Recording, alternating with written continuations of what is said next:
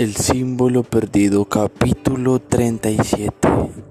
Malak había visto unos cuantos lugares espeluznantes en su vida, pero pocos se podían comparar con el sobrenatural mundo de la nave 3. La nave húmeda parecía que un científico loco se hubiera hecho con el control de un supermercado y hubiera llenado todos los pasillos y los estantes de la enorme nave con especímenes de todas las formas y todos los tamaños.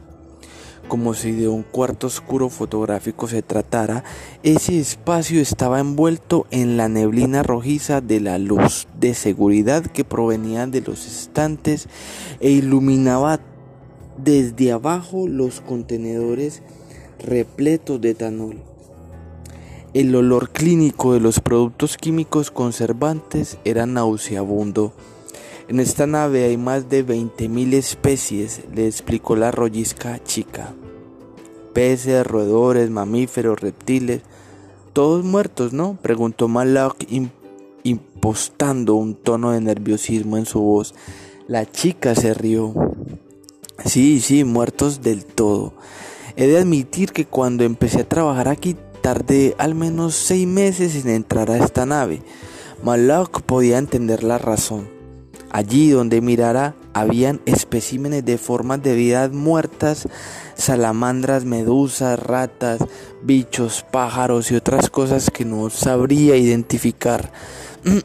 Por si esa colección no era suficientemente inquietante, la neblina roja de la luz de seguridad que protegía a esos especímenes fotosensibles de la exposición prolongada a la luz hacía que el visitante tuviera la sensación de encontrarse dentro de un gran acuario en el que criaturas sin vida se hubieran congregado para observarlo desde las tinieblas.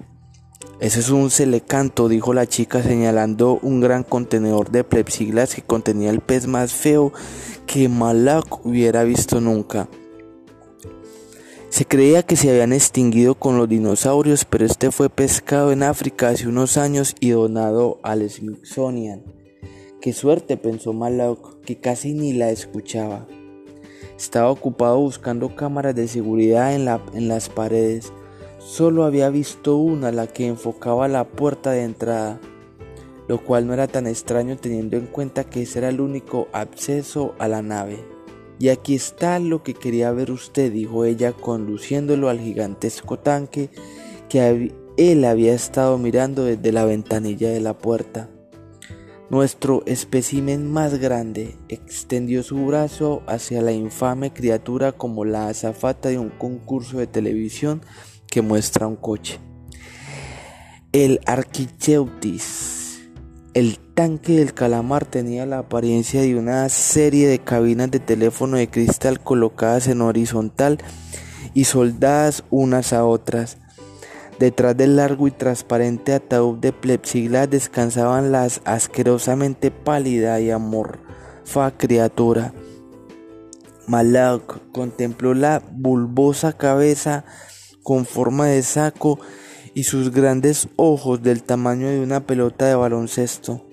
Casi hace parecer atractivo el celecanto, dijo. Esperé a verlo iluminado. Trish levantó la larga tapa del tanque liberando con ello gases de etanol mientras metía el brazo y encendía un interruptor que había justo por encima del líquido. A lo largo del tanque se encendió con un parpadeo una hilera de luces fluorescentes. El Architeutis lució entonces en todo su esplendor una cabeza colosal de la que surgían unos resbaladizos tentáculos en descomposición y afiladas ventosas.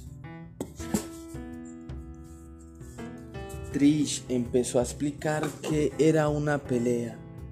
Los Architeutis podían vencer a los chacalotes. Malak no oía más que un vacío cotorreo. Había llegado el momento. Trish Dunn siempre se sentía algo intranquila en la nave 3, pero el escalofrío que acababa de sentir era distinto, visceral, primario. Intentó ignorarlo, pero la sensación fue en aumento, abriéndose paso hasta lo más profundo, Aunque era incapaz de localizar la fuente de esa inquietud, algo le decía a Trish que era el momento de irse. Bueno, pues ya ha visto el calamar, dijo metiendo otra vez el brazo en el tanque y apagando la luz. Deberíamos ir tirando hacia él. Una gran mano le tapó con fuerza la boca, echándole hacia atrás la cabeza. Al mismo tiempo, un poderoso brazo rodeó su torso, sujetándola contra un robusto pecho. Por un segundo el miedo paralizó a Trish. Luego vino el pánico.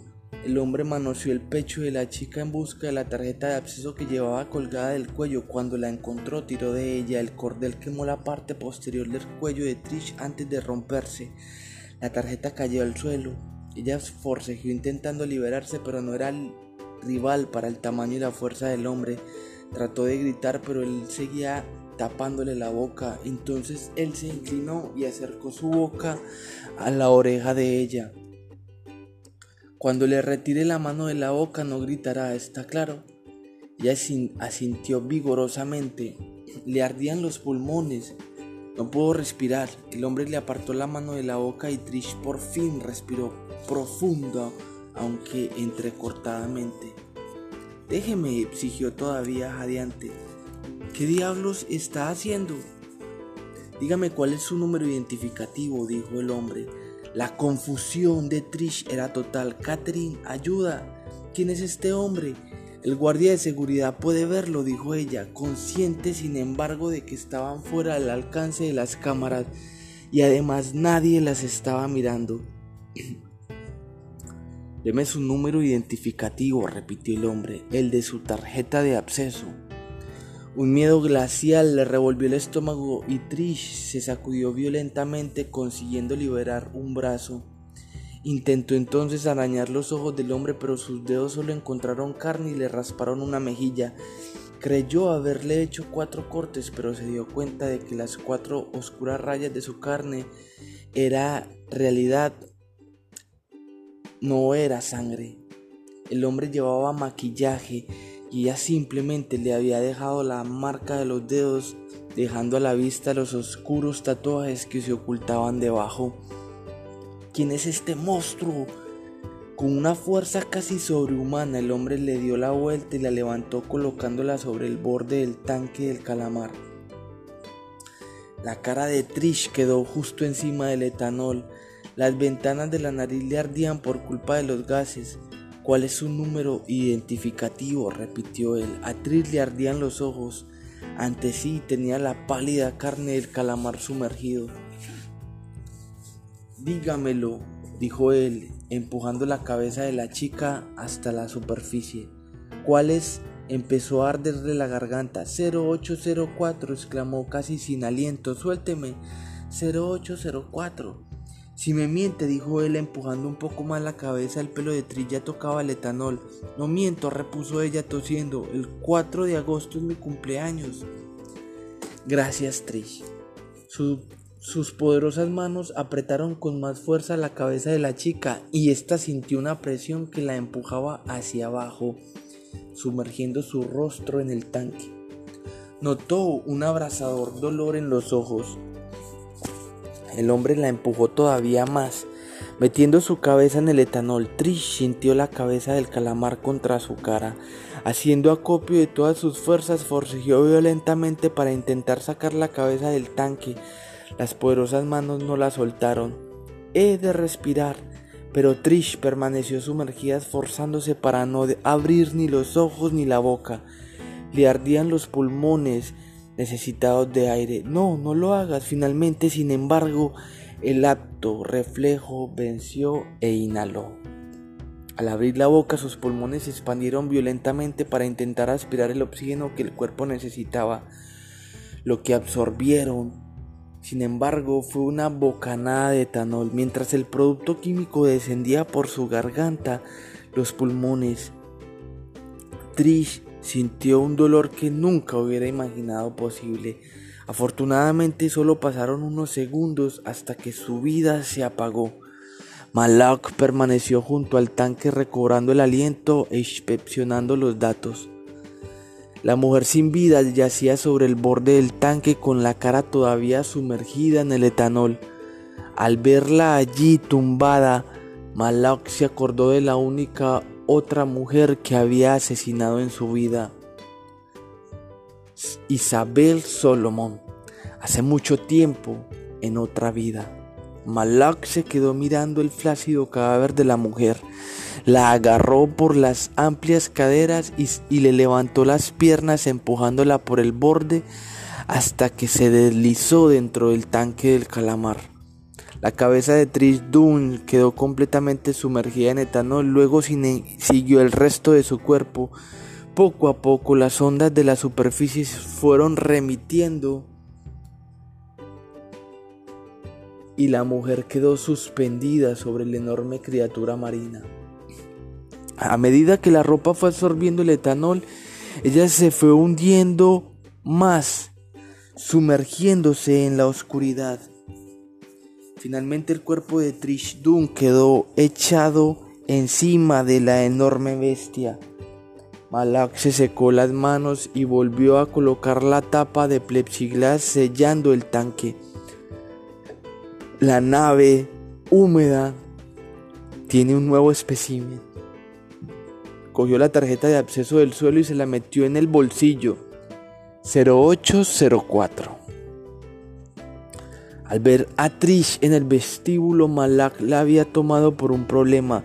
Luego se dio cuenta, sin embargo, de que la tarjeta y la contraseña de la chica serían su seguro si la sala de almacenamiento de datos de Catherine estaba tan protegida como Peter había sugerido, Malok suponía que no sería fácil persuadir a Catherine de que la abriera, pero ahora tengo mi propio juego de llaves. Le complacía saber que ya no tendría que perder tiempo obligándola a cumplir sus exigencias. Al erguirse, Malak vio su propio reflejo en la ventana y advirtió que el maquillaje se le había corrido bastante. Tanto daba para cuando Catherine entendiera que estaba sucediendo, ya sería demasiado tarde.